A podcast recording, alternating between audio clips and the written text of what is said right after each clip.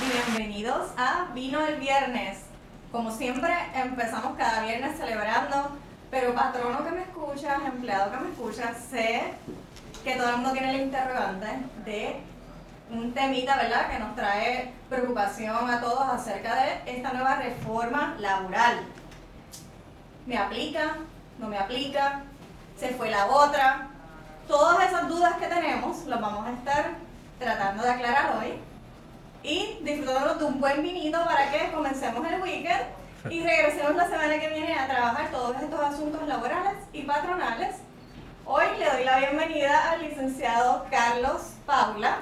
Él es, ¿verdad? Él es el experto en esta área de temas laborales, el cual nos va a estar ¿verdad? ayudando a desarrollar este tema y aclarando las dudas que tienen estos empresarios y empleados de Puerto Rico. Aparte del licenciado Paula, nos acompaña el sommelier Noel Aquino de Sabia Vino, y nos va a estar, ¿verdad?, ayudando a degustar unos vinitos que tenemos por aquí que son sorpresas para el próximo episodio. Así que cuando terminemos este temita complicado de leyes laborales, vamos a disfrutar y a degustar de unos buenos vinitos. Bienvenido, Carlos Paula. Muchas gracias, gracias Yomari por la invitación. Para nosotros siempre es un placer estar aquí compartiendo conocimiento con ustedes. Espero que este podcast sea de utilidad para todos los patronos y empresas que tienen, que tienen empleados y que tienen que estar en cumplimiento ahora con estas nuevas reglamentaciones, estas nuevas leyes. Así que esperamos que sea de utilidad y, vamos a estar cubriendo algunos temitas por encimita, porque este, este, este tema de la reforma laboral y de la enmienda que sufrió con la ley número 41 del 20 de junio del 2022 es un tema que realmente en seminarios que nosotros damos nos toma cuatro horas hablar de todos los temas, pero vamos por lo menos a identificarle algunos puntos importantes que usted debe conocer, cosas que cambiaron y que sepa que entonces tiene que ponerse al día para que pueda estar en cumplimiento de su empresa. Eso es correcto, ¿verdad? Lo que se llama tips, puntos clave. Eh, empezando porque se escucha mucho en la calle. Eh, esta ley nueva que viene, esta enmienda, que como bien dijo el licenciado, es la ley 41 que se acaba de firmar ahora en el 2022, realmente derogó lo que fue aquella reforma que volvió a todo el mundo loco en el 2017, la ley número 4 del 17. ¿Realmente esto es una derogación a, esta ley o es algo que trata totalmente algo diferente? Pues mira, excelente pregunta. Eh, la realidad es que esta ley 41 lo que hizo fue que modificó, ¿verdad? Le hizo cambios a, esa, a ciertas disposiciones de la ley 4 del, eh, del 2017, del 26 de enero del 2017. Eso quiere decir que ciertas disposiciones de esa ley 4 fueron derogadas, pero otras disposiciones permanecieron vigentes, ¿verdad? Siguen vigentes. Eh, y, y, entonces por eso que hay que estar pendiente de cuáles secciones de ley permanecen vigentes, cuáles fueron modificadas. Y por, por encimita, pues vamos a darle ejemplo de algunas cosas. Si quieres, puedo entrar, entro en materia ya de contenido de los cambios. Sí, se puede entrar en materia. Ahora bien, lo que pasa es que mucha gente pregunta, ¿esto se firmó, no se firmó, realmente es ley? Porque se habla en la reforma laboral de estos pellizquitos en las noticias y la gente dice, no, porque eso no se ha firmado, o la Junta se puede poner, realmente ya es ley, ya esto ya va, entra en vigor. Pues mira, eh, ciertamente es una ley que ya fue firmada por el gobernador, que la Asamblea Legislativa la promulgó y el gobernador la firmó. Eh, lo que pasa es que hay una controversia que está pendiente de dilucidarse en la medida que en Puerto Rico pues tenemos un organismo federal, ¿verdad?, que, está, que es la, la Junta de Supervisión Fiscal, que fue creada a base de una ley federal, la ley promesa. Y entonces, pues, eh, esa junta tiene como fin principal, ¿verdad? Asegurarse de que las finanzas de Puerto Rico se manejen y se administren bien, de que se cumplan con los presupuestos. ¿Se acuerdan que Puerto Rico pues, ha estado eh, atravesando un proceso de quiebra? Y entonces pues vino esa junta a tratar de resolver el problema fiscal de Puerto Rico y entonces en la medida que cualquier ley que pasa a la legislatura y que firma el gobernador pudiera de alguna manera entorpecer el plan fiscal, eh, pues la Junta de Supervisión Fiscal podría oponerse y reclamar que está en contra de los principios promulgados en esa ley federal promesa. Y eso fue lo que sucedió recientemente, ¿verdad? Que esa Junta expresó que esta nueva ley 41 pues atenta contra el plan fiscal que ya está establecido. ¿Y de qué manera? Pues básicamente, si los patronos ahora tienen que conceder más días de vacaciones a sus empleados, ¿verdad? Según las disposiciones de esta nueva ley, pues por ejemplo, una empresa podría decir, ah, bueno, pues ahora yo tengo más gastos operacionales, me cuesta más el negocio porque tengo que pagar más días de vacaciones, así que lo voy a deducir en mi planilla ahora, esos costos, deja de entrar más ingresos al fisco y ya se había contado con esos ingresos. y ese tipo de argumentos son los que se están ventilando. Pero al día de hoy sigue, esa, esa, es la ley que aplica al día de hoy. entre, ¿verdad? En blanco y negro, o como dijimos la otra vez, en vino y queso, realmente ya es una ley que todo patrono y empleado debe conocer que, que les va a tocar. O sea, entonces, para aquellos que ven los videos al principio y se despegan, para que no se despeguen de esto que vamos a discutir ahora, ¿a quién le aplica esta ley? ¿A todo el mundo?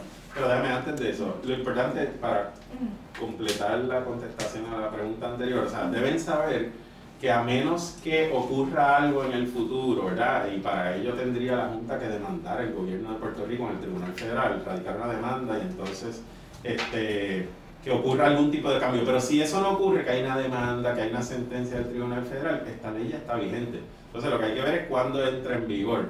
Entonces la pregunta tuya era sobre los patrones, pero déjame decir la vigencia rápidamente antes de que se nos vaya a olvidar. Claro que sí. Eh, para, para la empresa privada, como regla general, pues entra en vigor 30 días después de su, de su aprobación. O sea que ya el 20 de junio eh, esta ley, las disposiciones de esta ley van a estar vigentes para la mayoría de las empresas. Hay una excepción que son para los, las microempresas y los pequeños y medianos comerciantes, los que llaman para el pymes.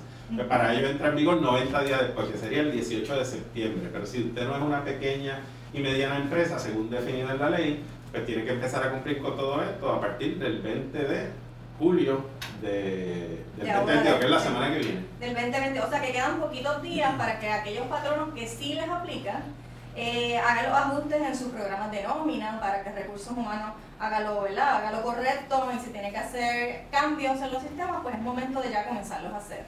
Lo que explicó el licenciado es que aunque ya es una ley y está vigente, en el caso de que ocurra una oposición de la Junta de Control Fiscal, como quiera va, a haber un proceso entre medio, ¿verdad? Que todo el mundo se debe enterar, que pudiese, ¿verdad? Detener o hacer cambios a esto, pero por el momento... Que pudiese no ocurrir también, o sea, puede que se quede todo como está y hay que estar en cumplimiento porque es una ley ya aprobada. Correcto. Y entonces él, él le explicó que a, ciertos patronos, ¿verdad? Los que son pymes y pequeñas empresas, pues pudiera tener unas excepciones a lo que es la regla general que vamos a estar hablando ahora. Exactamente. hay muchísimas excepciones para los pymes, pero vamos a discutir algunas Pues, yo tenía una pregunta, era, ¿verdad? Eh, si esta ley aplicaba a todo el mundo, porque, ¿verdad? Anteriormente eh, se, se veía, se, tú le preguntabas a un empleado, o, ¿verdad? Los contratos eran bajo la vieja reforma laboral, que son los empleados que estaban, eh, que tenían contrato desde antes del 2000 17 y estaban los que habían sido contratados después del 2017. ¿Esta reforma los incluye a todos o ahí sigue la división, verdad, por el, por el tiempo en el que fueron contratados? Bueno, excelente pregunta. Primero, ¿verdad? Porque tu pregunta hay varias cosas subyacentes y para asegurarnos de que la audiencia, ¿verdad? Todo el mundo comprenda. En primer lugar, ambas leyes, o sea, todas las leyes laborales que existían antes de las que vamos a hablar, y, e incluso la ley 4, que fue la que se aprobó en el 2017, la reforma del 2017, más la ley 41 de ahora, todas es importante tener claro que le aplican a empleados del sector privado, ¿verdad? Eso es lo primero, que no le aplican a empleados del sector público, del gobierno, municipales, del gobierno estatal, etc. Entonces, en cuanto a tu pregunta, pues eh, hay que, habría que ir ley por ley, porque acuérdate, esta ley 41 modificó diversas leyes laborales. Habría que ir en cuanto a cada una de las leyes y según los beneficios, los derechos de los que se trate, habría que ver específicamente porque hay diferencias sí en cuanto a unas cosas aplica, se queda vigente lo mismo que eh, eh, eh, comenzó a regir en el 2017 y en otras instancias pues son cosas nuevas, ¿verdad? O sea que eso va a depender, habría que verlo, por ejemplo, si estamos hablando de despido justificado, si estamos hablando de licencia de vacaciones, si estamos hablando del bono de Navidad, si estamos hablando de permiso de alimentos, depende de lo que estemos hablando, pues hay reglitas diferentes de caso a caso.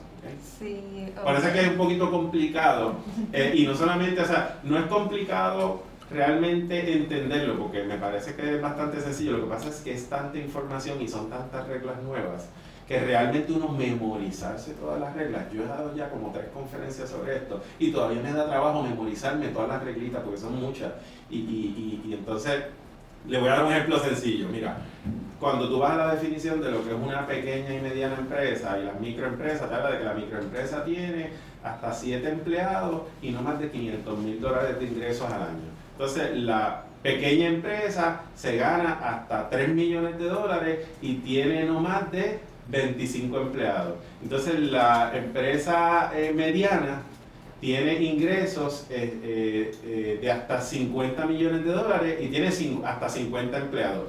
O sea, que tiene esa categoría, pero cuando tú vas entonces a las otras leyes que fueron modificadas, por ejemplo, tú entras al tema de la licencia por vacaciones, entonces ya la regla no es si eres una microempresa o una pequeña o mediana y es a base de 7 empleados o 25 o 50, aquí hablan de un mínimo de hasta 12 empleados o de 13 o más, ¿me entiendes? Son muchas reglas y si es empleado parcial es una cosa, si es empleado a tiempo completo es otra regla y por eso se complica y memorizarse todo eso. Ahí es no, difícil. los famosos depende. Eso mismo iba a decir la palabra clave depende. Ah, pues ustedes están en seminarios conmigo, ¿verdad? Yo siempre digo la contestación de depende. es que yo creo que en el área numérica, en el área legal, es depende y y siempre se recalca, ¿verdad? Que esto no es eh, una orientación, esto no es una consultoría que estamos dando, ¿verdad? Esto es una información gratuita que le estamos ofreciendo al pueblo y son tips, o sea, para que usted no cometa errores y evite alguna penalidad o alguna, pues siempre contacte al profesional para que en el caso de que tenga una duda, pues se la aclaren. Y todos los casos son peculiares. Que... Lo, lo que dijo Alani, yo entendí la pregunta eh, que puede hacer eh, cualquier empleado o patrono, porque está, ¿verdad? En el caso de los empleados, muchos piensan, ok, pues ya cambió la ley y me no, tienen que pagar todas estas vacaciones hacia atrás porque yo estaba bajo la reforma, y la reforma del 2017 y ahora cambió. y eso es prospectivo, punto, Buen punto, o sea que las disposiciones de esta ley, de hecho ya lo aclaró el secretario del Trabajo, eh, en cuanto a uno de los puntos, pero en general es la misma norma, o sea, esta ley y los derechos que, le concede a los empleados y los beneficios nuevos que aplican de manera prospectiva, quiere decir de aquí en adelante, a partir de la vigencia de la ley. Acuérdense que para ciertas empresas va a ser eh, a partir del 20 de julio y para otras a partir del 18 de septiembre. Pero los empleados que fueron contratados eh, entre el 26 de enero del 2017 y hasta la fecha de vigencia de esta ley, por ejemplo, un empleado que fue despedido en esos cinco años, pues tendría, sus derechos se van a regir por la ley que estaba vigente en ese periodo de tiempo, o sea, que por la ley 4. Los empleados que habían sido contratados desde antes del 2017, pues sus derechos van a estar regidos, habría que verlo, ya es un poquito más complicado porque la misma ley 4 le, le retiene ciertos derechos de esos empleados contratados antes, pero hay otras cosas que cambian, ¿verdad? Eh, porque, por ejemplo, la definición de lo que constituye justa causa para el despido, para no tener que pagar esa indemnización a un empleado que es despedido sin justa causa, pues esa definición cambió, ¿verdad? A partir del 26 de enero del 2017, y un empleado que aunque hubiese sido contratado de antes, si lo despedían después del 2017, después de enero del 2017, pues entonces tenía que regirse por esa definición y así por el estilo. Hay ciertos derechos que permanecieron como antes, otros que cambiaron, y entonces pues ahora las reglas son diversas de igual manera. Ok. Ok, entonces, ¿qué beneficios tiene esta ley para los empleados de empresa privada? La ley 41 nueva. Ajá. Bueno, tiene un montón de cosas, pero por ejemplo. En el caso de las licencias, lo más que a las personas les interesa, las vacaciones. Sí. Por ejemplo, en primer lugar, eh, esta ley le estableció eh, unos derechos a acumular licencia por vacaciones y licencia por enfermedad a los empleados que trabajan a tiempo parcial, cosa que no existía antes, ¿verdad? O sea, que los empleados antes, para tú acumular licencia por vacaciones o enfermedad, tenías que trabajar un mínimo de 115 horas. En el 2017 ese requisito subió a un mínimo de 130 horas. Ahora volvieron a bajarlo a un mínimo de 115 horas, pero le dieron un derecho adicional a los empleados a tiempo parcial que si trabajan por lo menos 20 horas a la semana y hasta un máximo de 115 horas al mes, pues entonces pueden acumular y entonces ahí hay una diferencia, ¿verdad? Entre, entre empresas que son pequeñas, que tienen 12 empleados menos, y empresas que son más grandes, que tienen 13 empleados más, pues pueden acumular hasta un cuarto de día de licencia por vacaciones al mes, las, las empresas que tienen este, 12 empleados menos, ¿verdad? Hasta un cuarto de día, los empleados a tiempo parcial, que trabajan un mínimo de 20 horas a la semana. Este, y entonces las empresas eh, más grandes de 13 semanas acumulan eh, medio día de licencia por vacaciones al mes, siempre que trabajen ese mínimo de 20 horas. Son los empleados a tiempo parcial, los empleados a tiempo completo le volvieron, la ley le volvió a restituir el derecho que existía antes del 2017 de acumular uno y un cuarto día de licencia por vacaciones siempre que trabaja un mínimo de 115 horas. Cada mes. Está súper. eh, usualmente siempre eran los empleados que trabajaban full time que, que podían acumular esta licencia y ahora también los empleados part-time. En el caso ¿verdad? De, de los empleados, eh, es un beneficio adicional, ¿verdad? Porque los, los empleados part-time, si es como se conoce en la, en la calle, ahora ¿verdad? van a poder acumular si cumplen con ese mínimo de horas. En el caso del- la- de las otras licencias, que es vacaciones, enfermedad, como bien explicó el licenciado, básicamente se regresa a la norma anterior de antes de la ley 4 del 2017. Como, como regla general, sí. Eh, y por ejemplo también la licencia por enfermedad pues nunca ha sufrido muchísimos cambios, ¿verdad? Porque siempre se mantuvo en 12 días al año, 12 días al año de acumulación, ¿verdad? Un día de licencia por enfermedad siempre que el empleado trabaje el mínimo de horas establecidas. Por una- un día por, por cada mes de... Trabajado Trabajado. antes donde hubiera trabajado un mínimo de 130 horas, ahora vuelve el requisito es que trabaje un mínimo de 115 horas, pero si tiene un empleado que trabaja por lo menos 20 horas y queda en esa categoría part-time, pues también acumula menos cantidad, ¿verdad? O en el caso de las pequeñas empresas, según ya definimos, un cuarto, un cuarto de día. Perdóname, si es por enfermedad, estamos hablando de la enfermedad en mediodía, mediodía, y después si es, eh, eh, si es un empleado de una empresa de más de tres, pues entonces mediodía.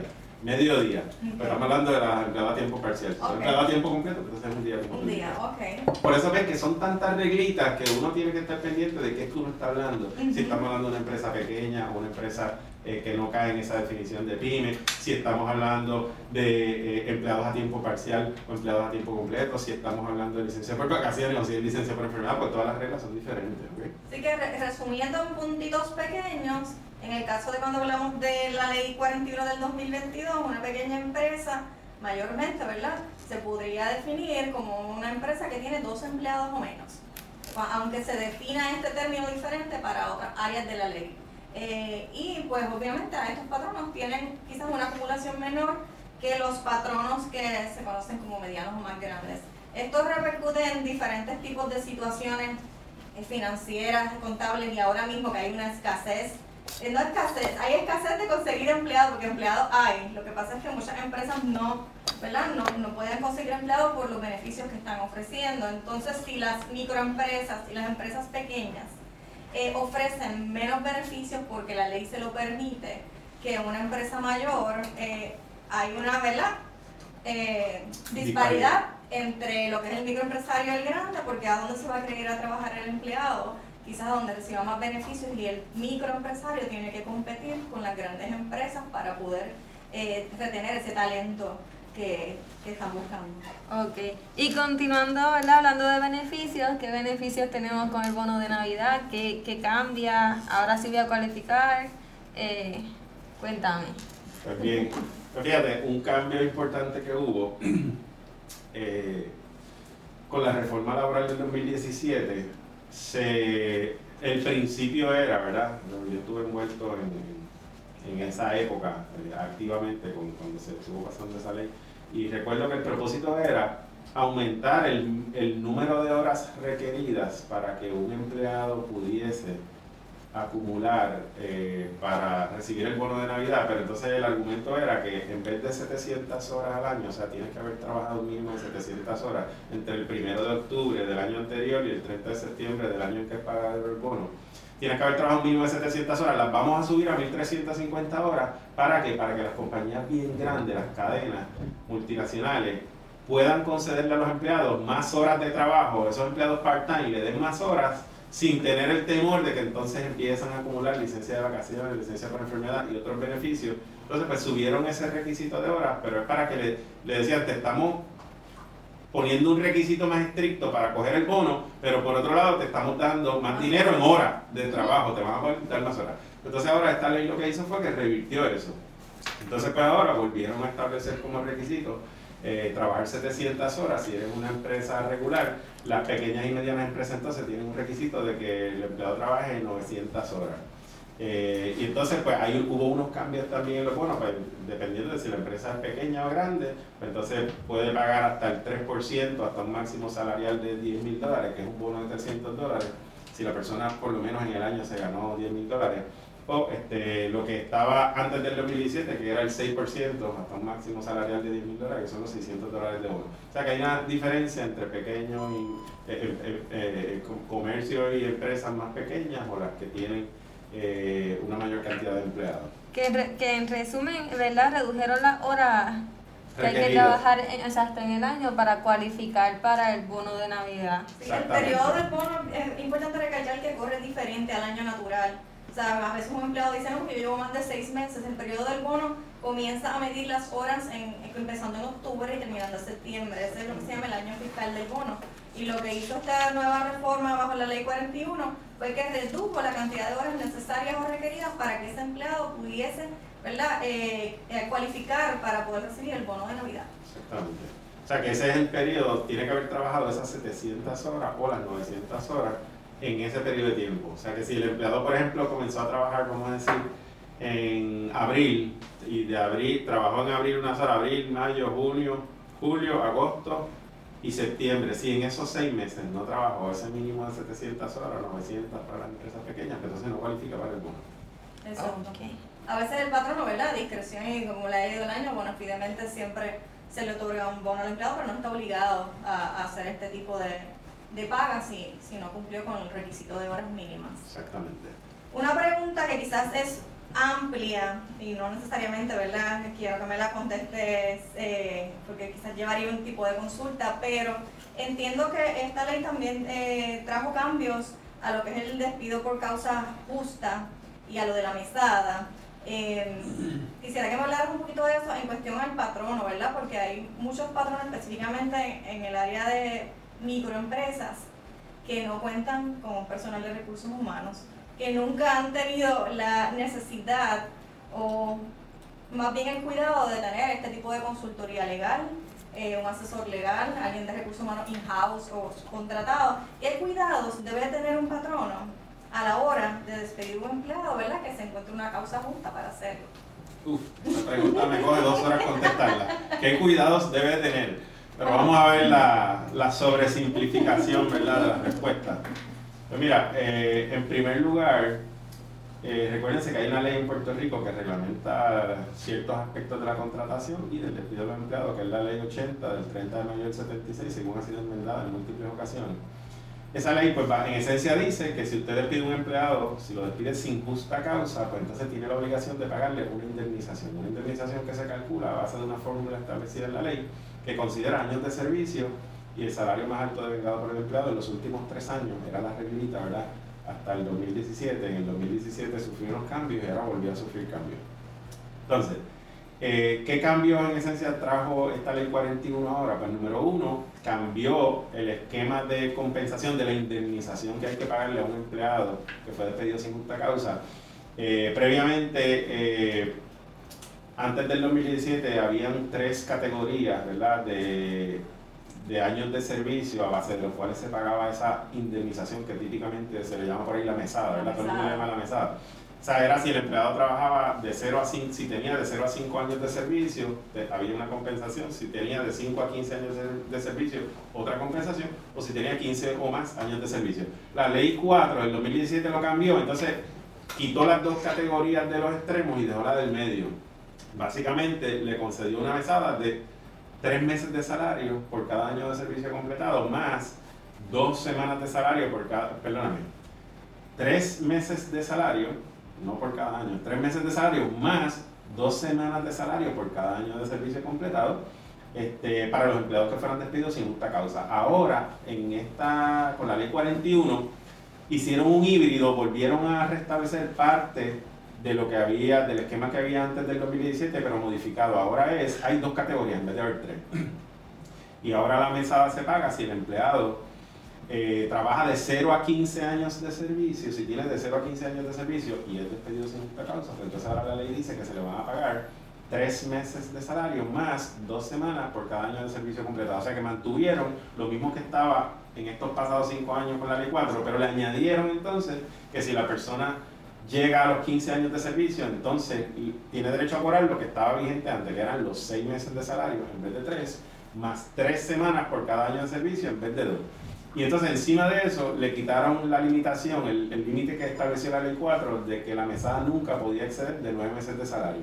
Ahora no hay ese límite, o sea que un empleado que tenga 20 años de servicio y es despedido sin justa causa, pues posiblemente su mesada va a ser de más de año y medio de salario, porque siempre mis cálculos, yo he tenido ese, hecho ese cálculo así por encima, hay un empleado que tiene 15 eh, años de servicio, la mesada es usualmente como año y medio de salario. Sí, que se puede ir de crucero un año sin trabajar. Por eso que volvieron a restablecer esos derechos. Entonces también otro cambio importante que hizo es en la definición de lo que es la justa causa para el despido, acuérdense que hay dos tipos de causa justificada. Una causa justificada por la conducta del empleado.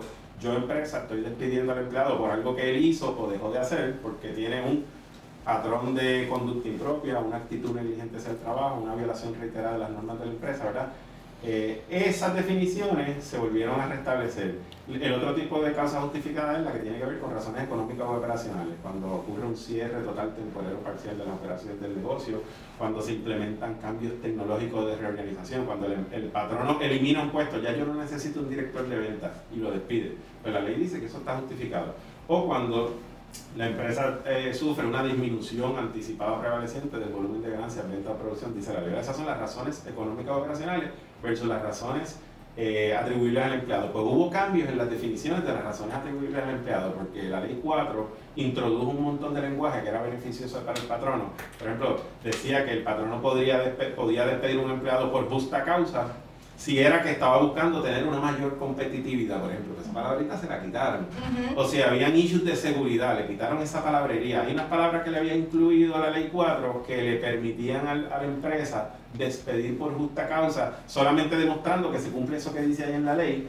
Mientras que ahora, al eliminarle esa, ese lenguaje, no quiere decir que no se puede justificar el despido por esas razones, pero entonces ahora el patrón no tiene que demostrar eso y, y probar que, por ejemplo, el tema de la competitividad a la luz del desempeño del empleado cumple con esas definiciones de que él incurrió en un patrón de conducta impropia. Así porque, por ejemplo, mire, tribunal, es que este empleado se pasa cometiendo errores, me rompe herramientas, me llega tarde, entonces al llegar tarde yo no puedo producir lo que yo fabrico y estoy siendo menos competitivo, pero tengo que probar el patrón de conducta impropia o la actitud negligente hacia el trabajo en violación de las normas de calidad de los productos y servicios que ofrece o maneja el establecimiento o tengo que probar este, eh, la, actitud negligente o la violación reiterada de las normas. O sea que se puede probar, pero ya no tiene el patrón la asistencia de ese lenguaje que estaba ahí en la ley con la ley con las disposiciones de la ley 4. Y en ese sentido, pues eh, es un beneficio para los empleados. Se le hace un poquito más complicado al patrón probar la justa causa. Bueno, es que siempre se habla de que eso documente, ¿verdad? Aunque no toda prueba se puede justificar mediante una documentación pero esta gente que está trabajando y abriendo negocios ahora mismo, pues debe saber que para usted poder defenderse necesita una buena documentación y quizás un profesional laboral o de recursos humanos al lado. Eh, voy a aprovechar una última pregunta eh, que va ligada a lo que es la licencia, que entiendo que no, es, que no sufrió cambios con la reforma y me la hacen muchos clientes y es que eh, muchos, muchos de los clientes que nosotros tenemos, eh, los empleados cobran comisiones. Y el patrono, o por desconocimiento, ¿verdad? Que no lo estime del cumplimiento, eh, cuando va a pagar este tipo de licencias de vacaciones y enfermedad, le paga al rate normal que estipula el contrato, que a veces es el mínimo o un poquito más. Y estas comisiones que cobra el empleado durante el año no se incluyen en, en el rate de vacaciones o enfermedad y ese empleado a lo mejor está acostumbrado a ganarse 4 mil, 5 mil, 6 mil dólares al mes y cuando se va de vacaciones recibe un cheque de 600 dólares. ¿Es correcto que las comisiones entran en el cálculo de vacaciones y enfermedad para estos empleados que cobran comisiones? Excelente pregunta, pues vamos a ver, mira. La ley dice que... Sí, a ver cómo puedo explicarlo de forma sencilla y breve, ¿verdad? Pero la ley dispone que el bono de Navidad, las licencias que son con paga. Parece que hay unas licencias que son sin paga de parte del patrón y unas licencias que son con paga. La licencia por vacaciones y la licencia por enfermedad son algunas de las que son con paga. Eh, al igual que, por ejemplo, el cálculo de la mesada.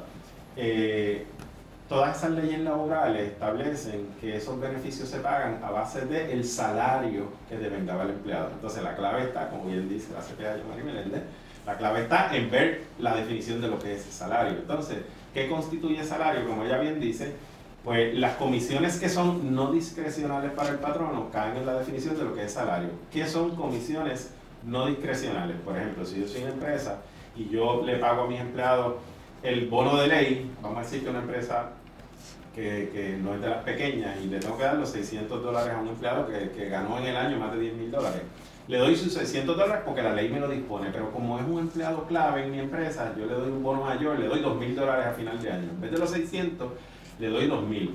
Ese exceso que yo le di por voluntad propia, porque yo quise, para mantener contento al empleado, pues eso básicamente es como si fuera un bono, una bonificación que se lo doy por mera liberalidad porque yo quise. Pero discrecional. discrecional. Pero diferente es el caso si tenemos un empleado, por ejemplo, que, que en su acuerdo eh, dice que si él vende, vamos a suponer que es un dealer de carros, si él me vende al año más de 100 carros, te voy a pagar tanto de oro. Y el empleado cumplió la meta, él llegó a los números que yo le había establecido, de ventas, de lo que sea.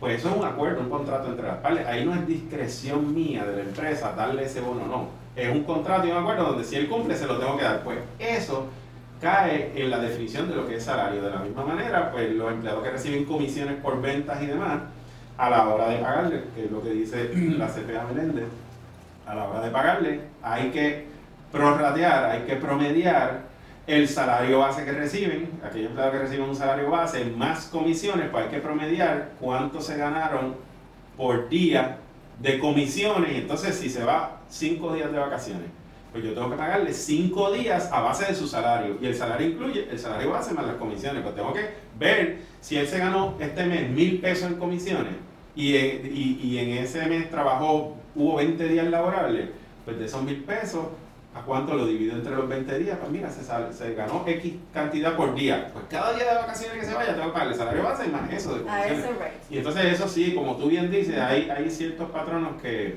que no conocen esas reglitas y pagan esos días únicamente eh, considerando el salario base, lo que constituye una violación de ley, lo exponen a reclamaciones eh, laborales. Recuerden que todas estas reclamaciones de horas y salarios eh, tienen penalidades establecidas en la ley. O sea que si el empleado le reclama a usted salario que usted le adeuda, le va a tener que pagar el doble. O sea que si usted le debía 5 mil dólares en salario, ya sea en periodo de tomar alimentos que no los cumplió según establece la ley, o sea, recuerde que el empleado tiene que irse a almorzar o tomar ese periodo de alimentos después de completar la segunda hora y antes de comenzar la sexta. Hay unas ventanas para eso, ¿verdad?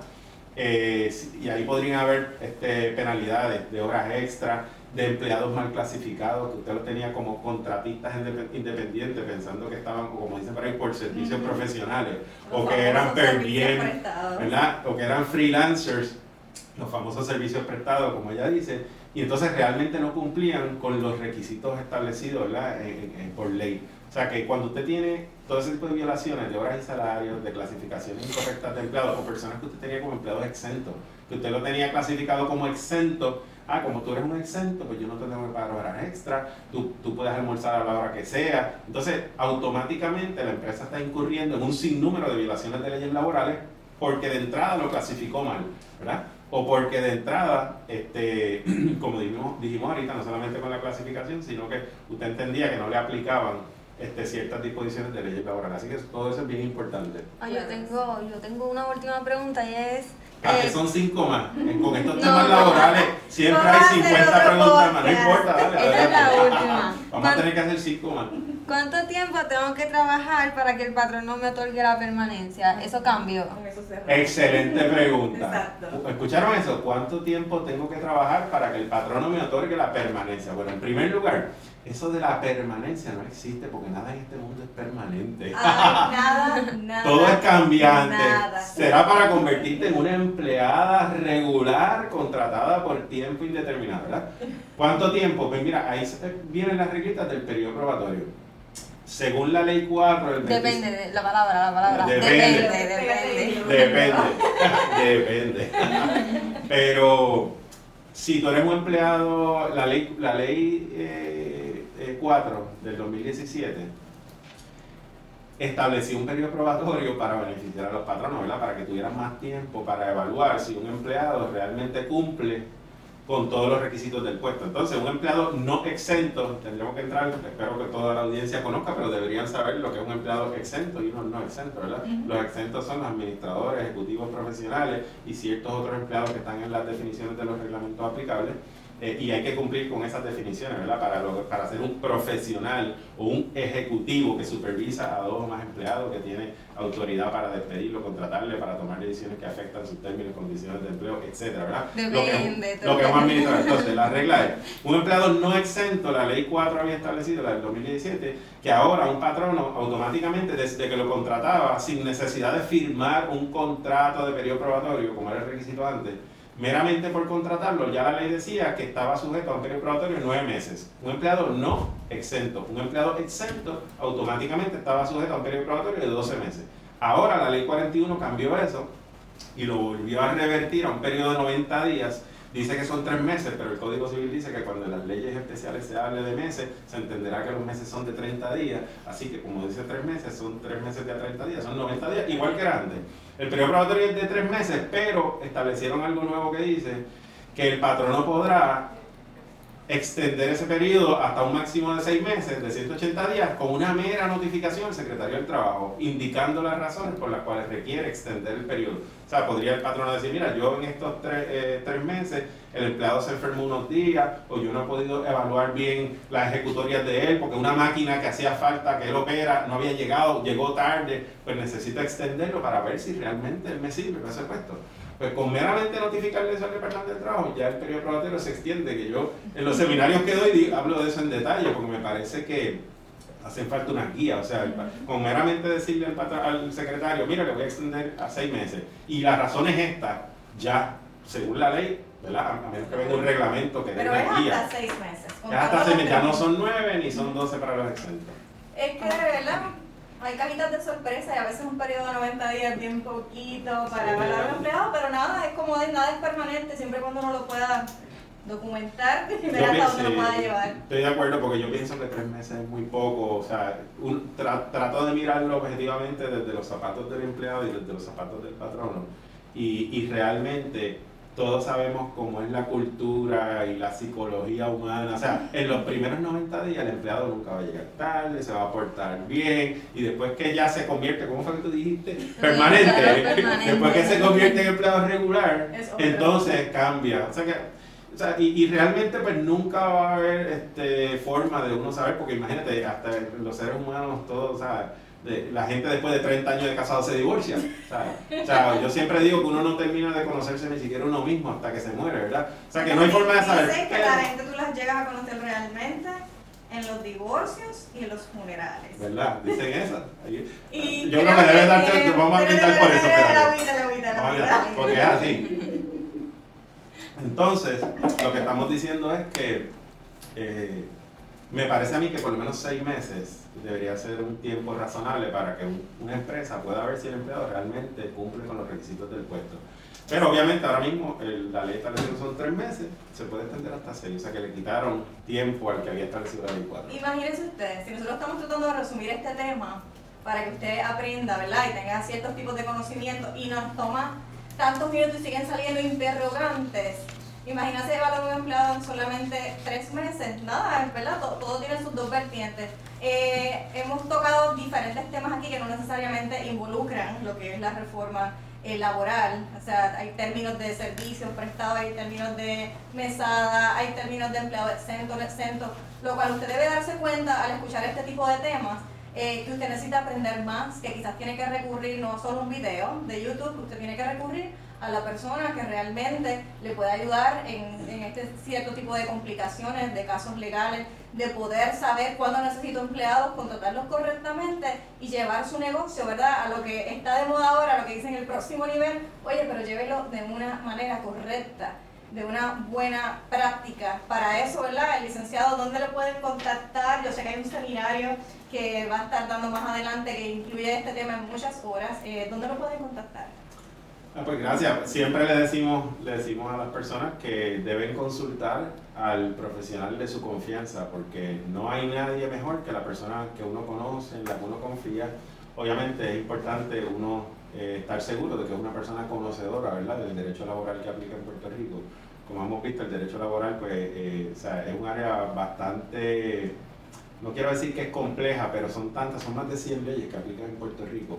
Eh, entonces, pues usted le consulta al abogado laboral de su confianza. Si usted no tiene uno, pues nosotros con gusto podemos apoyarle. Mi nombre es Carlos R. Paula y nuestra oficina se llama Legal Counsel. Somos abogados laborales que representamos a patronos exclusivamente. O sea, lo que hacemos en derecho laboral es nuestro trabajo. ¿Y dónde nos consiguen? Pues el número de oficina 758-1400. Este, pero si nos busca en Google, pone Carlos R. Paula, aparece por ahí por todos lados. Claro que sí, anyway, en nuestro video vamos a dar los enlaces para que puedan ver los seminarios ¿verdad? Que, que su bufete ofrece y estaremos en contacto aquí. Vamos a tratar de, de tenerlo más en las redes para que tenga más exposición y nos diga un poquito más su eslogan de depende también. Ah, yo encantado, así que cada vez que me inviten vengo por aquí, agradecido. No se desconecten, seguido a este video tenemos la cata con el sommelier de Sabe Avino Noel Aquino, el cual nos va a estar degustando y explicándonos un poquito más de vino. Así que todos los viernes los esperamos con su vino en mano, cada viernes de Vino el Viernes. ¡Salud! Él tiene agüita, pero vamos a terminar con ella. Síguenos en todas nuestras redes sociales. Vino el Viernes PR, CPA Yomari Meléndez, Planillas PR.